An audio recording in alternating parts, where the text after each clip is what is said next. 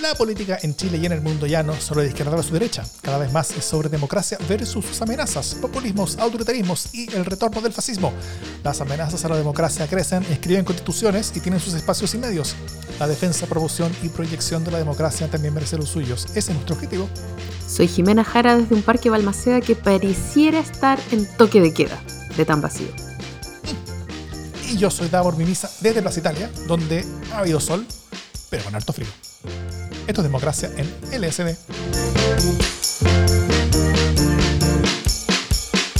¿Cómo estás, Jiménez Jara? Atrasada, como obviamente no tengo pastelazo, no tengo buena noticia, no tengo nada todavía, así que voy a ver si logro ser suficientemente creativa como para llegar a las secciones con posibilidades. ¿Pero por qué eh, de entrada reconoces esa falta de dedicación? Porque soy súper... Que la gente se sorprenda con las cosas que escucha después, que son tus improvisaciones, que son todas fantásticas siempre. Soy un poco honesticida, entonces ya. sí, oye, una última cosa antes de empezar.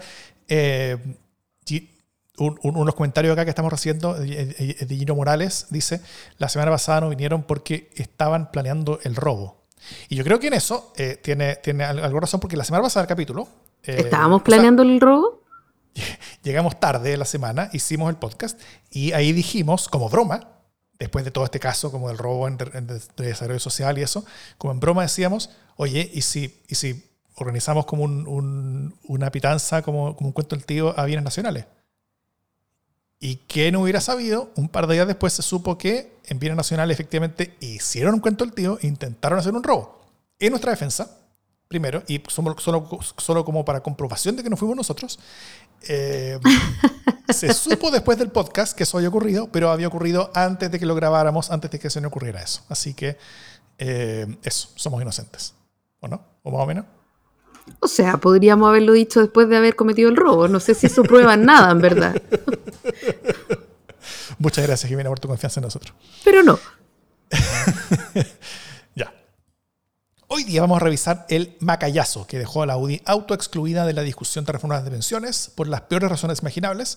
Y después vamos a revisar también eh, esta, eh, este desfase en imagen que hay entre eh, el presidente Boric, que es tan aprobado y aplaudido en el extranjero, mientras es tan criticado en casa. No es primera vez que eso pasa con un, con un líder nacional. ¿no? bueno, pero primero... Pasó con Sebastián Piñera también y su liderazgo internacional. perdón, perdón, estoy tratando de ponerme en serio. El liderazgo internacional del presidente Piñera, claro. Por supuesto, conocido en todas partes del mundo. Obvio. Sí, eso fue un poco menos exitoso. Em, bueno, hemos lanzado Proyecto 50 como primera noticia, antes noticia de la casa. Hemos lanzado Proyecto 50, el primer capítulo ya salió este eh, domingo 23 de julio. Este es el trabajo que hemos realizado en Democracia en el SD junto con el Instituto Milenio Biodemos, junto con el Centro de Estudios de Conflicto y Cohesión Social, COES, junto con Radio Universidad de Chile y junto con factor crítico, la PyME de la JIME. Eh, desde el 23 de julio hasta el 11 de septiembre, todos los días desde las 7 de la mañana pueden encontrar el podcast del día en el canal Proyecto 50, cuyo link para que lo sigan, donde ustedes escuchen los eh, sus podcasts, eh, está en las notas del podcast y a las 14 horas todos los días de lunes a viernes eh, en la Radio Universidad de Chile y los sábados y domingos a las 16 horas, si no me equivoco, ¿no? Así es. Sí. Muy bien. Así que ahora mismo, mientras nos escuchan, vayan a las notas del podcast a las notas del podcast, encuentren ahí mismo el link para seguir a Proyecto 50 si no lo siguen ya y síguenlo donde escuchan sus podcasts. Los esperamos. Oye, proyecto, claro, Proyecto 50 además son, son capítulos de 6 minutos, 7 minutos, eh, así que nada, se, pueden lavar los dientes y peinar mientras tanto, no, es que les quite gran tiempo. Sí. Eh, y, los últimos capítulos van a ser un poquito más extensos. Sí. Pero por razones que se, irán haciendo aparentes mientras lo vayan escuchando. Así es. Evidentes. Claro. Eh, bueno, si ya lo escucharon, ¿qué les pareció? Nos encantaría leer, escuchar sus comentarios. Nos encantaría que nos cuenten qué les, qué les está pareciendo este proyecto. Para nosotros es muy importante. Eh, ¿Qué otros comentarios hemos, recibido, Jimé, mientras nuestros auditores preparan los suyos? Eh, yo, creo que hemos tenido en general buena recepción. Eh, me, carga como el autobombo, pero, pero creo que es una cuestión que cada uno tiene que juzgar. Eh, jugamos con tres temporalidades, es bien original el formato, está súper bien documentado, creo yo, así que nada, proudly present, nada más, como yo sigo orgullosa de, nuestro proyecto y, hemos tenido ya algunas sorpresas como relativas a la memoria y etcétera. Eso. Sí, ¿no es cierto? Hay, gente que nos dice, por ejemplo, eh, que, una de las personas que nosotros decimos al final, como fallecido en el día que estamos, que estamos hablando, eh, que, que, hay homenaje a esa persona en tal parte, qué sé yo. Hubo un, funcionario público que en el norte de Chile parece que donde hay placas y una calle, creo. fue, fue, una historia bastante emocionante que nos contaron al respecto, ¿no? Sí, Freddy Taberna, que era director de Orplan en, en Iquique y, que ha recibido un montón de homenajes, eh, así que nos empezaron a llegar durante el día, ayer, ayer lunes, estamos grabando esto el martes, nos llegaron una foto de la calle eh, en su barrio que lo conmemora, una placa del hoy día Ministerio de Desarrollo Social eh, y una sala de la delegación presidencial también se llama Freddy Taberna y hay un libro que se llama Pregúntale a Freddy. Así que, ah. nada, hay, hay mucho homenaje, fue súper emocionante. Muy bien. Eh, bueno, esto es lo que nosotros queremos que sea nuestro aporte por los 50 años, desde el 23 de julio hasta el 11 de septiembre. Estamos muy contentos por cómo está quedando, por el gran equipo que se armó detrás. Eh, queremos que ojalá muchas personas lo escuchen, así que ayúdenos a compartirlo, ayúdenos a que esto se conozca más. Eh, hay harta gente que lo está escuchando. Ya es un podcast más escuchado que Democracia en el SD después de sus, tres días. Pero bueno, también ayuda que un podcast diario, así que se, se mueve mucho más. además, ojo, desde el próximo lunes, hasta y todos los lunes hasta el final del proyecto vamos a estar publicando en este canal, en Democracia en el SD, un programa de acompañamiento a Proyecto 50, donde parte del equipo de Proyecto 50 y académicos asociados a las organizaciones participantes van a ir planteando temas complementarios, mostrando resultados de investigaciones relevantes y ojalá también facilitando reflexiones que permitan potenciar el impacto de este proyecto 50. Eh, y por si fuera poco, esta experiencia también se está viviendo, como lo dijo la Jime, complementariamente en redes sociales, en Twitter e Instagram, ambas en la cuenta Proyecto 50 CL. ¿Cómo es esa experiencia en redes, Jimé? Bueno, la gracia es que en redes eh, tenemos todo el día, estamos todo el día posteando, no, no estamos todo el día posteando, pero sí nos podemos mostrarles las portadas de las que nosotros leemos la noticia, eh, podemos compartirles las canciones y los clips de esas canciones eh, que componen el ranking y también compartirles algunas otras notas como de estrenos de cine o como de las revistas de moda ayer compartimos una noticia de, Richard Barton que se, que se separaba de Liz Taylor, o sea, como que... ¿Pero la separación número uno, número dos, número no, tres? No te sabría decir, no le llevaba tan al dedillo la vida de, Liz Taylor.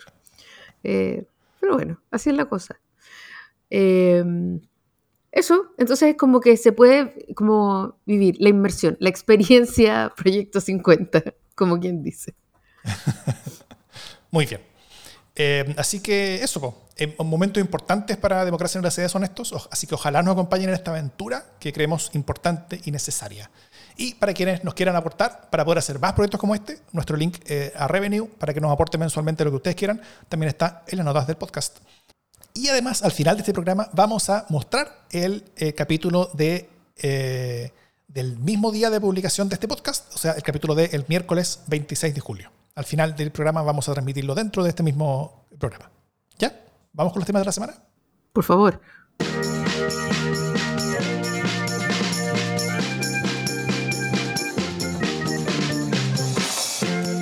Bueno, todo esto nace como coletazos a la historia del robo en el Ministerio de Desarrollo Social, ¿no es cierto? Que alcanzamos a tocar un poquito la semana pasada, donde le hicieron el cuento del tío, el guardia del edificio, eh, sellaron computadores y una caja fuerte, aparentemente con documentos, desde entonces, desde cuando grabamos esto, que fue la noche del jueves, ah, hemos sabido varias cosas. Hemos sabido que quien llamó al guardia lo hizo por videollamada, eh, pero no tenía la cámara activada, sino que solamente tenía una foto de usuario, que, la foto era del ministro Jackson o alguien parecido.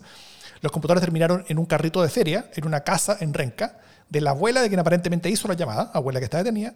Eh, ese nieto, el, nieto delincuente, eh, llamó para sorpresa de nadie desde la cárcel eh, esa persona no se parecía obviamente en nada a Giorgio Jackson, eh, así que el tipo está detenido. Eh, bueno, él ya estaba detenido desde antes, así que ahora está requete contra detenido. Ahora está más detenido. O, detenido al cuadrado, claro. los computadores de la caja fuerte fueron llevados a, a, la casa donde se encontraron, o donde se encontraron los computadores al menos. La caja fuerte parece que todavía no se encuentra, pero fueron llevados a través de un conductor de app, lo cual es aún más ridículo, que, que, se autodenunció a ese conductor y por eso como de que descubrieron todo al ver que esto era todo menos sospechoso. Así que la única persona y la única persona dentro del edificio de, del desarrollo social que no se creyó la historia era la tía del aseo. Eh, la que logró impedir finalmente que los tipos se robaran aún más cosas que de, las que se habían robado. Así que, tía del aseo que espero reciba el premio Gloria, Valladares, a quien se sube la República a los hombros en momentos clave. Eh, bueno, todo esto fue, todos estos antecedentes francamente ridículos. Eh, no, han hecho amainar el, el, espíritu conspirativo de todo esto que hay detrás. La derecha acusó a Jackson primero de poder estar, de, estar detrás de una operación para ocultar pruebas. Jackson acusó que este robo tenía toda una pinta de ser una operación de la oposición para perjudicarlo. Eh, todo el gobierno rápidamente le sacó el piso al ministro por, la brutalidad que dijo. Pero, pero se mosqueó e hizo un pedazo de declaración para la historia donde combinó al gobierno a remover al ministro Jackson. De hecho, le dio al gobierno 48 horas para, para, para que lo sacaran. 48 horas que pasaron hace, varios, hace un par de días ya, adjudicando la responsabilidad a Jackson tanto en haber orquestado un esquema de defraudación en el tema de convenios, sin ninguna prueba al respecto, como en haber como de estar involucrado incluso él mismo en el robo del ministerio, lo cual tampoco sin ninguna prueba, por supuesto. Eh, y bueno, de ahí la capotera fue generalizada contra la UDI. Pero antes de entrar a la capotera, ¿cómo, cómo, cómo ves tú, Jimé, eh, el, caso y la, y, la, declaración, como a, dónde llegó esto. ¿En, en, cuál subsuelo de subterráneo de fango estamos en nivel de la política? O sea, además, eh, antes de entrar al fango, lo que quiero decir es que este recurso ya lo habían utilizado, ¿no? Como esta cuestión del ultimátum. Ya habíamos vivido este mismo ultimátum eh, cuando pasó lo de las redes asistenciales, ¿te acuerdas? Cuando hubo un problema con, las con la disponibilidad de camas críticas eh, en el pic del sincicial. Eh, entonces se le dio un ultimátum al gobierno para, para que sacara el subsecretario de redes asistenciales. cosa que el gobierno hizo, además, que era, que era jodido, porque en el fondo nunca vamos a ver si fue por el ultimátum, pero, pero fue parte del asunto.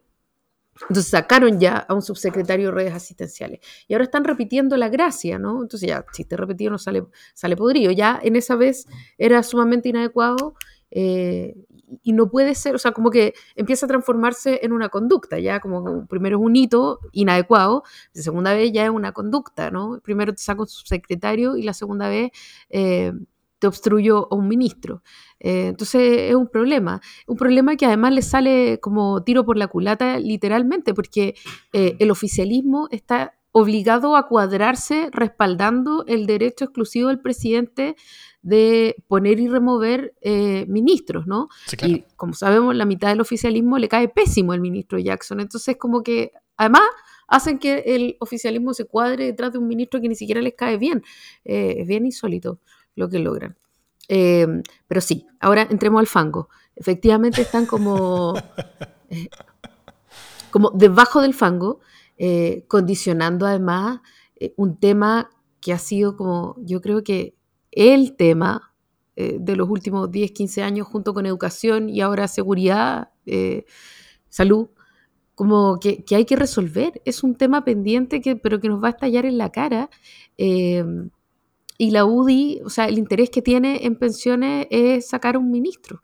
Eh, las pensiones de millones de chilenos y chilenas le importa nada, en verdad, como están dispuestos a venderlo por monedas, que vendría a ser la salida de Giorgio Jackson.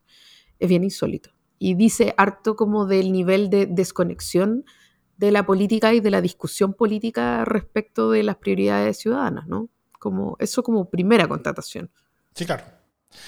De hecho, bueno, el, la capotera ahora, no solamente el oficialismo, obviamente le, pegó, como tú bien dices, al, al, a la UDI, sino que también los, sus compañeros de coalición. En, en, RN levantaron a decir que ellos no se iban a sumar a esta, esta, esta, a esta salida a la mesa, que ellos iban a seguir negociando, eh, que ellos creían que, era incorrecta la idea esta de, de, la declaración y el ultimátum y de, y de, y de, y de su autoexclusión de, cualquier discusión sobre pensiones.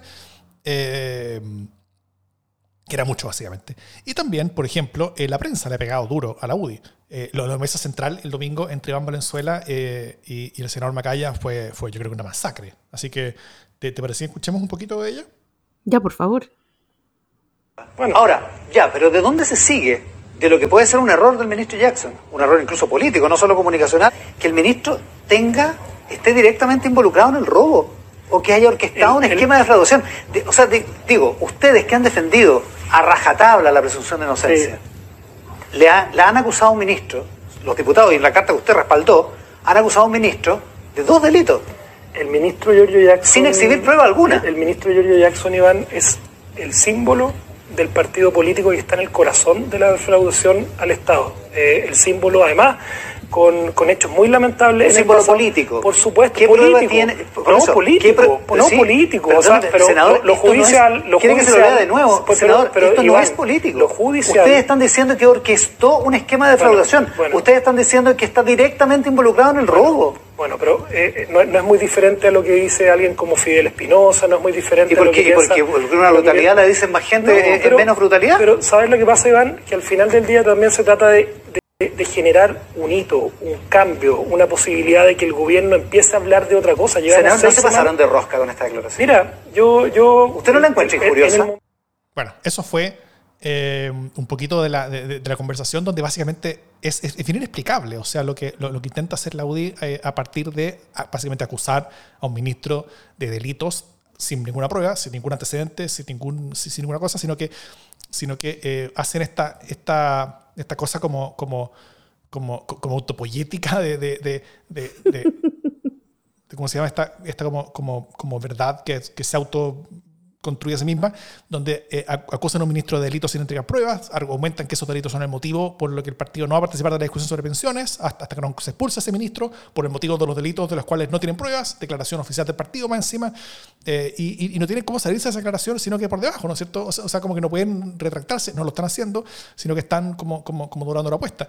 De hecho, entre las cosas que han pasado es que el presidente dice que con qué cara no se sienta a conversar. Después Macaya le, responde a Boric con qué cara se pretende tapar con tierra un problema de corrupción y que nadie pague por eso. Eh, pero una cosa es que, es que, es que este, este- este problema de posible corrupción ya está en la justicia, eh, todo está sucediendo, pe- pe- pero la UDI tiene como en la cabeza eh, cuál es el costo que ellos están eh, queriendo exigirle al gobierno y el gobierno simplemente no quiere entregarles ese, ese costo porque no hay argumentos para, para entregárselo nomás. Y la UDI no, no, no ha presentado sus argumentos, no hay una relación directa entre, entre Jackson y, y esto, más allá que este- esta relación como que Jackson es RD y hay otras cosas que son, y, y algunos de los implicados son RD, o fueron RD antes que los expulsaran de RD. Y bueno, ahora en la UDI están empezando a decir que pudieron haber redactado un poco mejor la declaración, eh, lo cual es como un- un- un un- understatement, como dicen en Estados Unidos. Eh, bueno, ¿cómo, ves tú esta, esta reacción y capotera que están haciendo UDI desde básicamente todas partes? Ya, pero es que además eh, la declaración es súper injuriosa. O sea, esto lo hicieron un sábado en la noche con siete piscolas cada uno, no como...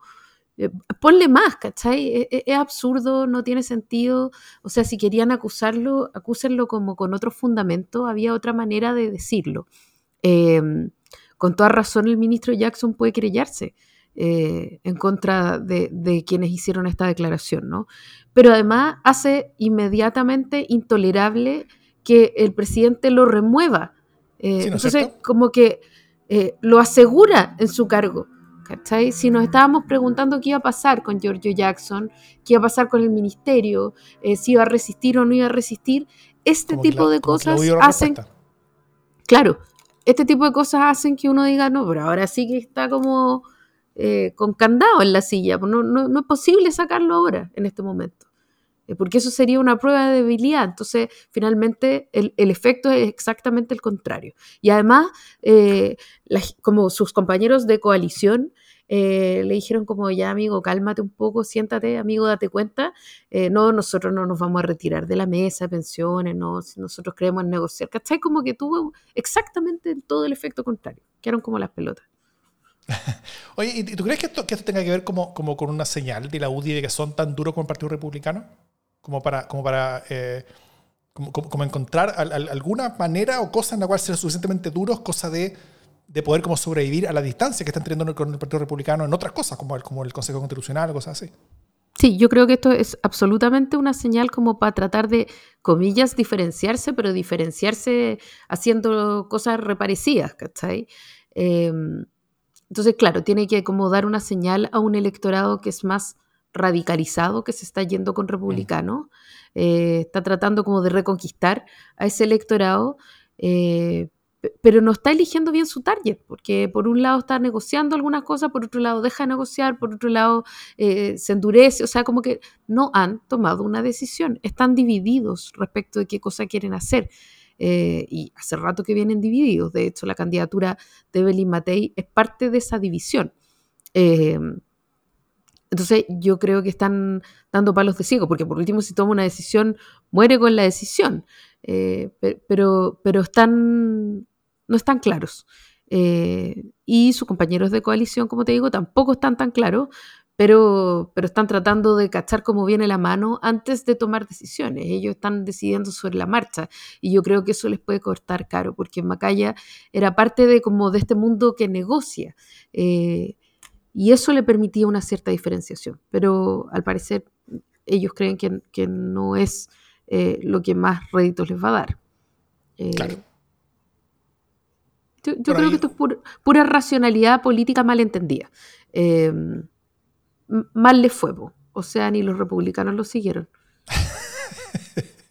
bueno, los republicanos nunca, de hecho fue, eh, fue, fue muy gracioso que, un republicano dijo como que también nos vamos a bajar de la mesa. Y alguien, alguien le recordó, oye, pero usted nunca ha estado en la mesa. como que, ah, ya sí, en verdad. Entonces no hay ningún cambio en nuestra determinación. claro. Pero, pero ya, imagínate que, em, bueno, lo vamos a hablar después, pero que el presidente Boric, que es un hombre bastante conciliador en general, ¿no? Eh, termine diciéndoles como que se han imaginado. Eh, claro. No, es fácil sacarle los choros del canasto al presidente. Eh, y lo lograron, pues. Que un nivel de desfachatez así como pocas veces visto. O sea, el, presidente un tipo al que, al que, al, que le vertieron cerveza arriba de la cara en una plaza, ¿cachai? Y, se quedó tranquilo. Y se quedó tranquilo. pero, pero Macaya abrió la boca y no se quedó pero tranquilo. Pero esto, claro, pero esto, no. Sí, bueno, un, par de comentarios finales sobre esto. Primero, la presunción de inocencia eh, debería ser relevante para un presidente partido que tiene a su padre actualmente en prisión domiciliaria por abuso sexual a menores. O sea, eh, que, que, va a ser juzgado por eso. O sea, eh, probablemente él, no querría, o sea, el, el, novio a bien, quienes, las muchas personas que efectivamente hicieron con su padre lo mismo que él hizo con el ministro. Eh, y, y, sobre esta aparente obsesión de, con Jackson y sacarlo del gabinete, hasta ahora lo único que la UDI ha hecho, como tú bien dices, Jimé, es afirmarlo. O sea, eh, Boric no puede sacarlo después de esta declaración. Eh, o sea, no solamente no, lo incentivan a sacarlo, sino que se lo hicieron políticamente imposible. Es, imposible para el presidente sacar a, Jackson en, estas condiciones. Así, que son puros autosabotajes en este sentido. Y si uno al menos tuviera dos dedos de frente, uno vería que Jackson no es precisamente un activo para este gobierno.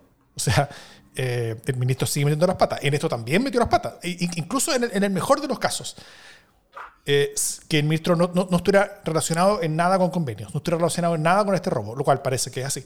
Que, o sea, que no estuvo relacionado al menos con este robo. Con convenios sabremos en el futuro. Eh, pero si no estuviera relacionado con absolutamente nada. Igual el ministro logró meter las patas al, al, al, mandarse esa declaración diciendo como, como, como que semi acusando a, la oposición de, de, de, estar quizás detrás de este robo. Eh, que es un error eh, más o menos parecido que el que está haciendo Macaya entonces, el, ministro es, como re bueno para dañar, sea a sí mismo, a su posición, al gobierno mismo. Entonces, eh, el, ministro Gadelson hace harto más daño a Boric dentro del gobierno que afuera. Entonces, por eso como que me, como que me causa extrañeza de, una oposición que se supone que quiere dañar a un gobierno y, lo quiere hacer sacando al gobierno, al ministro como que es el peor activo del gobierno. Eh, así que si uno pensara que la política chilena se hace como jugando al ajedrez 3D vulcano, ¿cachai? De esos como, como con distintos pisos, eh, con súper estrategia multidimensional, entonces uno vería que la UDI hace todo esto y se defenestra a sí misma con, con declaraciones funestas para asegurarse que Jackson se quede dentro del gobierno, eh, a pesar de todos los esfuerzos del mismo Jackson para, para ser sacado del gobierno. Y, y, de esa manera, dentro del gobierno, sus errores terminan, sigan dañando al presidente y al gobierno en general. Pero quienes sabemos un poquito sobre política chilena sabemos que la política no funciona como ajedrez vulcano 3D, sino que son puros pastelazos. Y a propósito.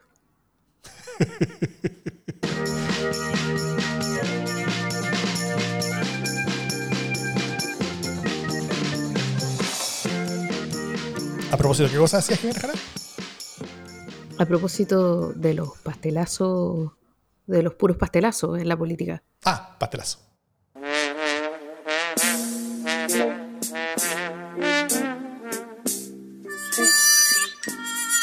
Oye, eh, tengo un pastelazo internacional. eh, que es como. Un pastelazo vendría a ser como una X, ¿no? Encima de alguien. Eh, bueno, este pastelazo es por una X, ¿no? Se cargó como en, qué sé yo, 48 horas. una de las marcas como más conocidas, queridas, etcétera. De repente Twitter pasó a ser X. eh, porque sí, un logo sin gracia, eh, como la muerte repentina de una marca.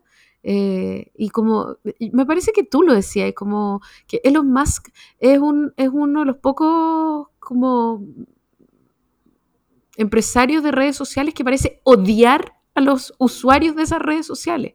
Eh, como, no, sé si lo decía tú o lo decía mi socio Enzo, pero, pero es como realmente eh, eh, el asumir Twitter parece que fuera como con odio por los, por los usuarios. Eh, cada cosa que hace Elon Musk es peor que la anterior. Y ahora, además, se cargó el, el pajarraco de Twitter, que no sé cómo se va a llamar de ahora en adelante. Yupi, Yipi Urra, pastelazo. Así como realmente ha sido increíble ver cómo va hundiendo una marca en vivo. Sí, es cuático. eh, su, capacidad de, de- de destruir valor, o sea, eh, eh, después de haber destruido Twitter por dentro y, haber bajado su valor a básicamente cero, de- de- después de ver haber, él haber pagado 40 mil millones de dólares para comprarlo, bajó su valor a casi cero, o sea, y negativo incluso, porque las deudas que tiene son mucho más que el valor que, tiene la marca, el- la empresa. Lo único que, que, que quedaba con valor era la marca y eso lo, lo- borró. O sea, ni siquiera lo vendió, no, lo borró. Increíble. Bueno, mi pastelazo es en la, en la Subsecretaría del Interior, publicó hoy día martes, grabamos este martes, eh, que se ha estimado, o sea, no, se supo que había publicado un, un oficio que decía, se ha estimado necesario instruir la suspensión y o cancelación en el evento que existan actividades ya aprobadas en sus regiones de todo evento y o acto masivo que vaya a desarrollarse en las fechas en que se verificarán lo- en los Juegos Panamericanos de Chile y que requieran del apoyo de operativos policiales directa o indirectamente. Entre, eh, eso se, se supo hoy día. Que la cagá, ¿no es cierto? Eh, además, ese oficio se, se conoció hoy martes, pero se, había sido firmado el 14 de junio. O sea, como que estaba en vigencia desde hacía rato y al- alguien como que lo encontró, algo así. Eh, entre las actividades que, que estaban dispuestas en, en las fechas del Panamericano estaba el Festival Frontera en el hipódromo, estaba eh, los Red Hot Chili Peppers en el Movistar Arena, eh, estaba Primavera Fauna con Blur y con Pulp, Blur y Pulp, imagínate, fantástico, Parque Ciudad Empresarial, eh, estaba Roger Waters en Monumental, estaba medio cagada viejo, pero la música sigue siendo buena, estaba el Cuarteto de Nos en el Caupolicán, eh, o sea, una cantidad de actos y cosas multitudinarias gigantescas y todas eh, por un plumazo se, supone que se habían borrado. Hubo, declaraciones de la, como de, la, Asociación de Productores de Eventos que paren de dejarla cagar. Bueno, horas después, después de que quedó la, quedó la grande, se publicó rápidamente otro oficio donde, de la misma subsecretaría donde decía que se efectuó una evaluación exhaustiva de otros espectáculos masivos ya autorizados para las mismas, las mismas fechas en que se desarrollarán las competencias deportivas, estableciéndose que la realización de los mismos no afectará la, la correcta coordinación de las funciones policiales y que solo se iban a evaluar eh, nuevos permisos que se otorgaran, o sea, que, eh, que se pidieran. Entonces, si las cosas que se firman las van a retractar apenas se conoce que las firmaron, porque dejan la cagada, ¿por qué las firman? O sea, es, es- es como muy insólito. O mejor aún, nadie en ese lugar iba a ser capaz de prever que algo como un oficio ese funesto inicial iba a dejar la cagada apenas fuese conocido. ¿Cómo, cómo, cómo nadie prevé eso? ¿Cómo, cómo salen documentos así? ¿Qué, qué tipo de, de, de- de- de filtro hay, loco? ¿Quién lo firma? Parece que tiene la firma incluso del subsecretario, del subsecretario Monsalve. Eh, no, pastelazo.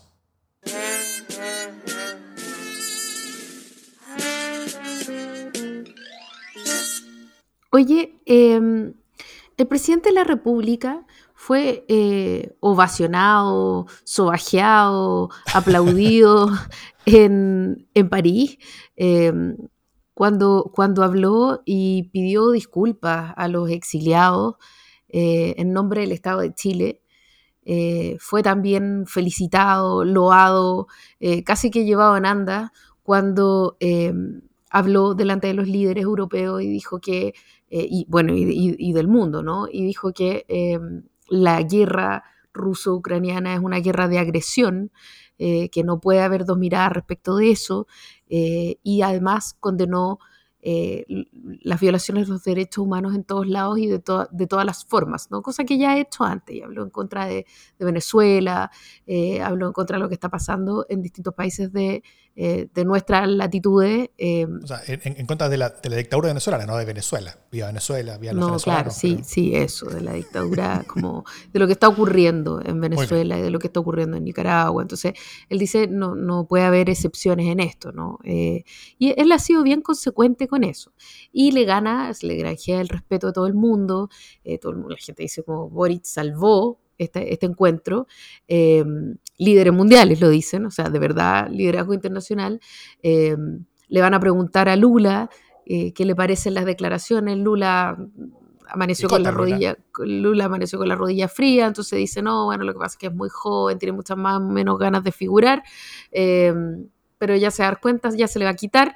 Eh, van de nuevo con el micrófono donde el presidente Boric y el presidente Boric dice, no me ofendo, está bien, cómo podemos tener distinciones, diferencias. O sea, eh, pero así, rey, de verdad increíble, ¿cachai? O sea, lo hizo estupendo, eh, todo el mundo lo amó, de verdad, gran proyección.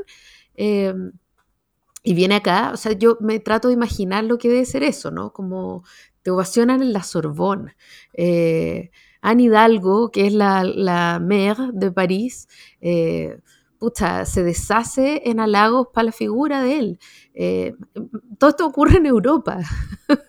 él llega de vuelta a Chile en Sudaquia y, se encuentra con una pataleta de Macaya.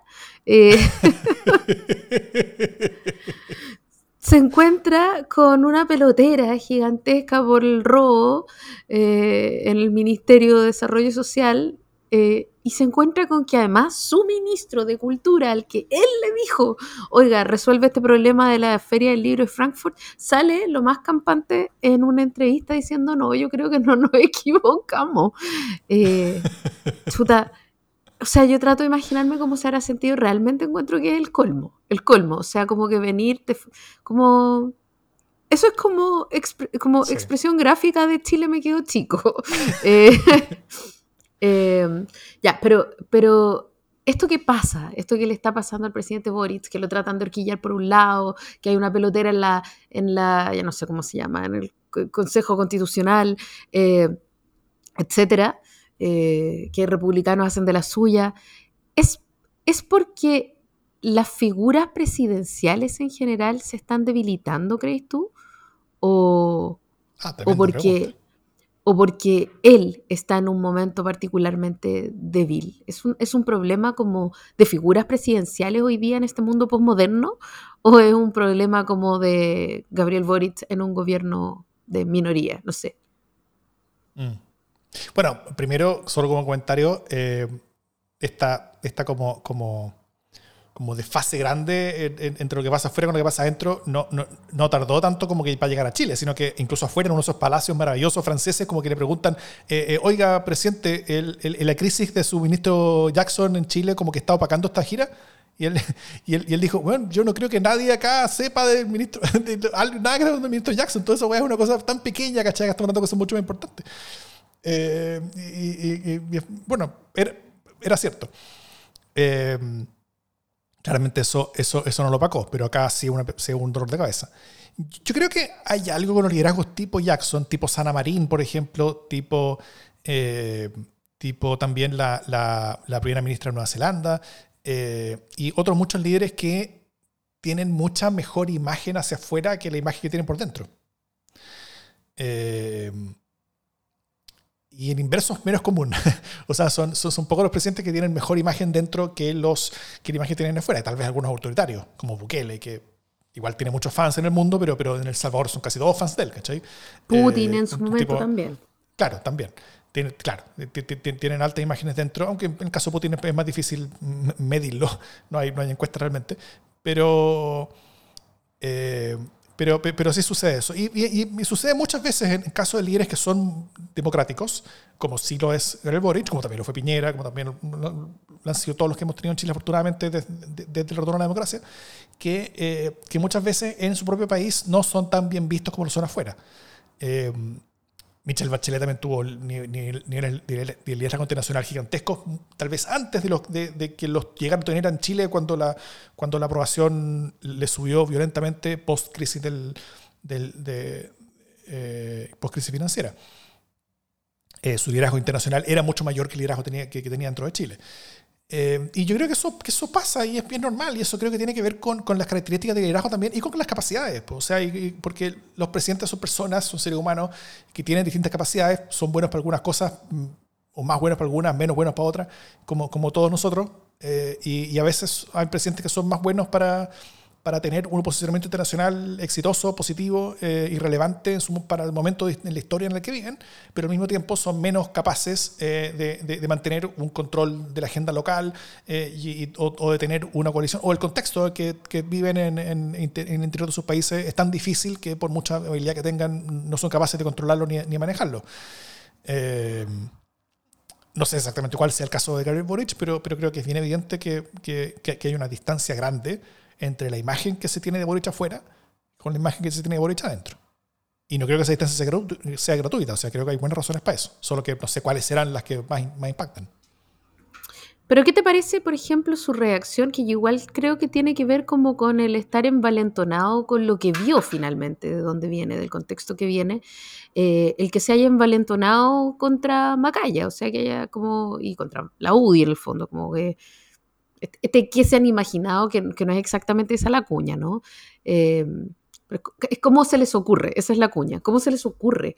Eh, este, esta cosa un poco laguística de, de retonear a la gente. Era, era ¿Con qué cara? ¿Con qué cara?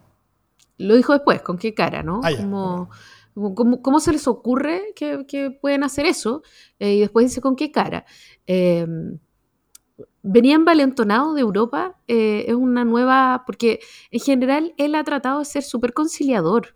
Eh, ya lo decíamos, no, es, no, es, fácil que salga de su paciencia, em, es un tipo que puede decir las cosas como eh, con, dureza, pero, pero con mucho respeto. E, es súper difícil que tenga un registro como este registro que se logró ahora, cómo se les ocurre, ¿no? Con qué cara, este, este enojo em, tiene que ver con qué, con el hastío quizás, eh, o como con que se le suba a la gente como arriba el piano, o con que viene de una aventura europea en la que fue eh, súper bien criticado. Y finalmente él dice, ¿sabéis qué? Eh, como, como, dice el flight internacional, no estoy ni ahí con estos gusanos de acá. puro Europa, puro joya, millones, ¿cachai? Claro. Y, y, para eso me, convierto en un nuevo Fred y me paso viajando nomás, ¿cachai? Claro, soy compadre el chico de las cumbias y, me, y tengo que bancarme a, a Macalle. O sea, si fuera ese sería un problema para Boric, porque si él no fuera capaz de adaptarse a las distintas realidades que vive afuera y adentro, entonces parecería un problema, porque esa adaptación implicaría que cuando llegaba afuera estaría más a la defensiva, después de, estar acostumbrado a estar acá, y cuando llega a Chile estaría más como, como envalentonado y, y, haciendo cosas que probablemente no van a problemas. Eh, en este caso creo que no se metió en problemas eh, el presidente, a pesar de ser palabras que normalmente lo habría metido en problemas.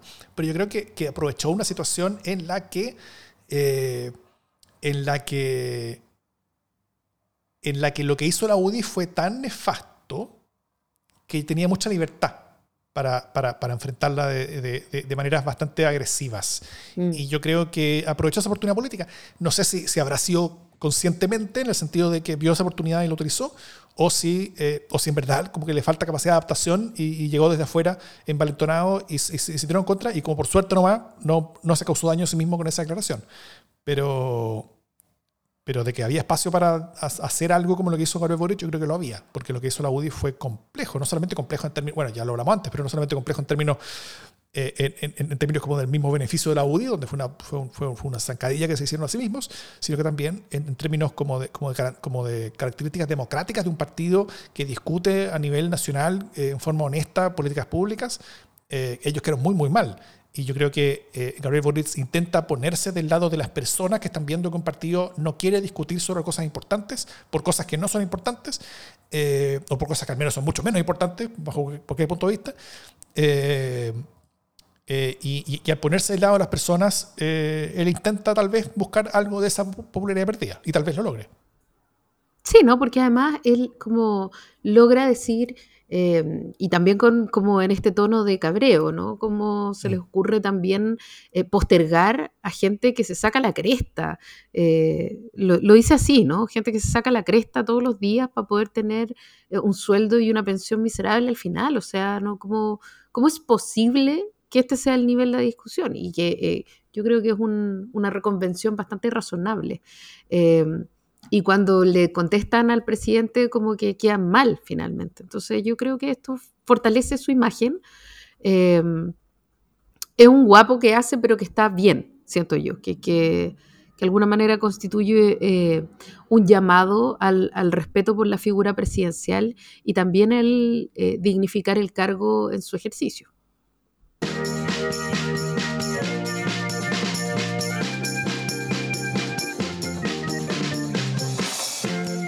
Las buenas noticias.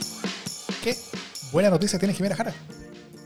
Bueno, yo tengo solo una buena noticia. No veo otra posible fuente de buenas noticias aquí que, eh, que el, que nuestro proyecto 50 está viendo la luz, está yendo bien, está siendo muy bien acogido, eh, está teniendo muchas escuchas y ha habido toda una reacción muy emocional, también académica, de crítica técnica, pero también súper emotiva.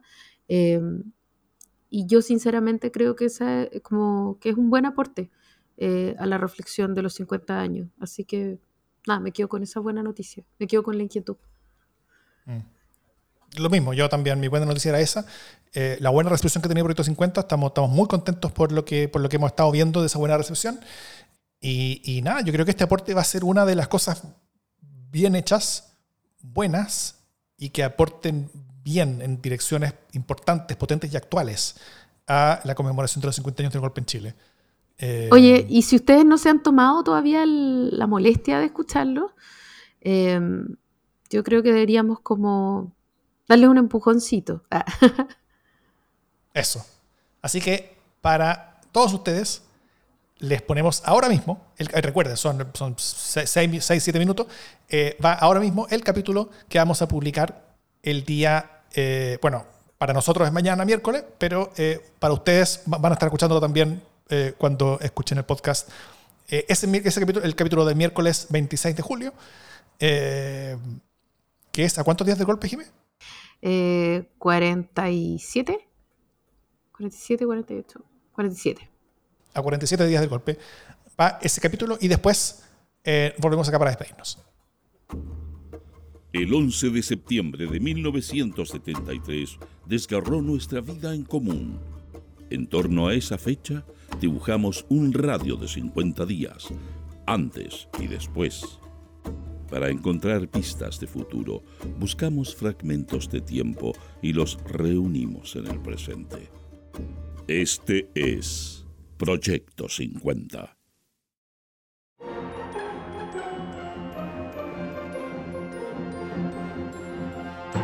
Buenos días. Estas son las principales noticias del jueves 26 de julio de 1973. Portadas. El siglo.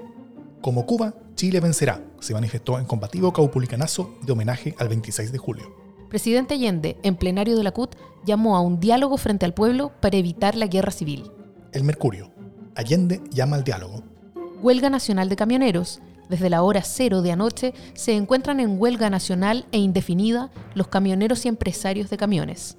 Gobierno argentino purga a marxistas. Ante crisis agrícola, plan de abastecimiento de emergencia entregó Consejo Nacional de Alimentación. Noticias interiores. El siglo. Vandalismo fascista en pleno centro. Bomba destruyó oficinas de senador Hugo Miranda y embajada checa. Camioneros iniciaron nuevo paro. Gobierno aplicará todo el rigor de la ley a sediciosos de Villarín. El Mercurio. El ministro de Agricultura, Jaime Toá, conversa con los jefes del pool de vehículos que sirven a esa Secretaría de Estado, cuyo uso será fiscalizado estrictamente. Bomba estalló en edificio Carlos V, ubicado en calle Huérfanos número 1022, mediante artefacto detonado con sistema mixto de reloj y mecha. Noticia destacada. El siglo. Abrirle paso al diálogo.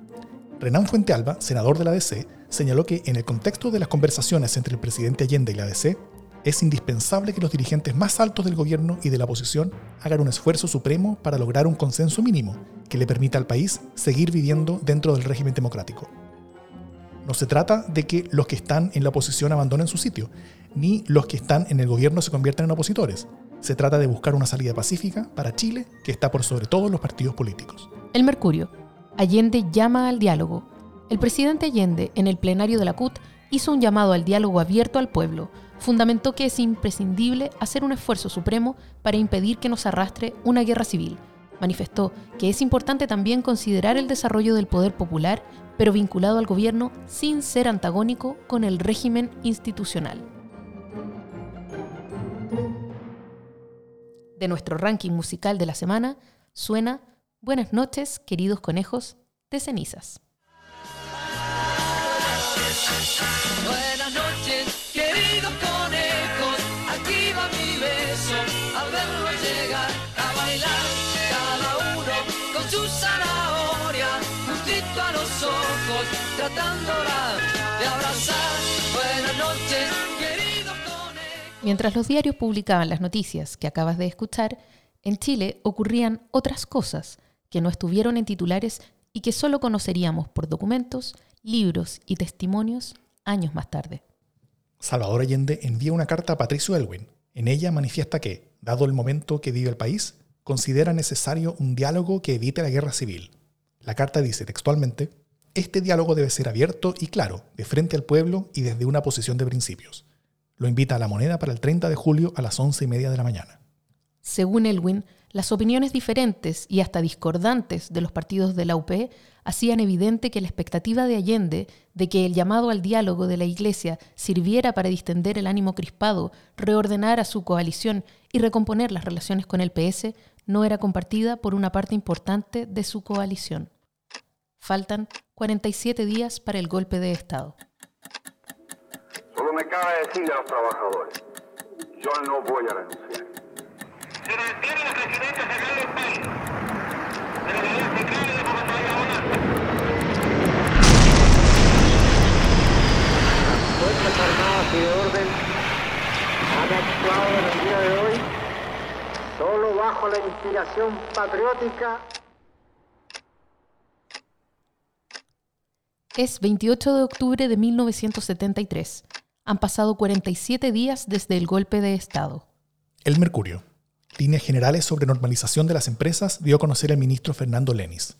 El ministro informó las condiciones bajo las cuales se está procediendo a la regularización de las empresas que se encontraban intervenidas y en las cuales el Estado participa de su propiedad. Vinnay y Arrau ofrecen actuar en apoyo de Chile. Los mundialmente célebres artistas chilenos Ramón Vinnay y Claudio Arrau anunciaron su propósito de venir a Chile con el objeto de ofrecer recitales en favor del Frente de Reconstrucción Nacional. Vinay envió desde su residencia en Alicante, España, una carta de adhesión a la Junta Militar tras recibir una amplia información de lo acontecido en el país a través de la Corporación de Arte Lírico. Una mujer encabezaba el Plan Z en Taltal. Una mujer era el cerebro que dirigía toda la operación Plan Z con la que la temida Unidad Popular tomaría todo el poder. Este plan consistía en el asesinato de oficiales de carabineros, destacados vecinos, industriales, mineros, calificados por la Unidad Popular como fascistas. La mujer cerebro era Ana Toro Tapia, ex profesora de la Escuela Hogar de la Ciudad Socialista.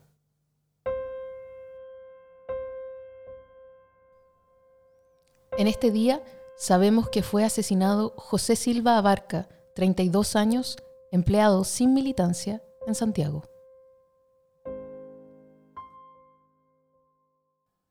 Proyecto 50 es una iniciativa de democracia en LSD, Radio Universidad de Chile, Instituto Milenio Biodemos, COES y Factor Crítico. Escucha Proyecto 50 diariamente en tus plataformas favoritas de podcast y en Radio Universidad de Chile. Síguenos en Twitter e Instagram como arroba Proyecto 50CL y escucha también nuestro espacio de análisis semanal cada lunes a través del podcast Democracia en LSD. Encuentra las fuentes y más detalles del proyecto en las notas de cada episodio. Espero que les esté gustando, espero que les guste, espero que les, que les, que les sea importante. Y dicho esto, esto es democracia en el LSD.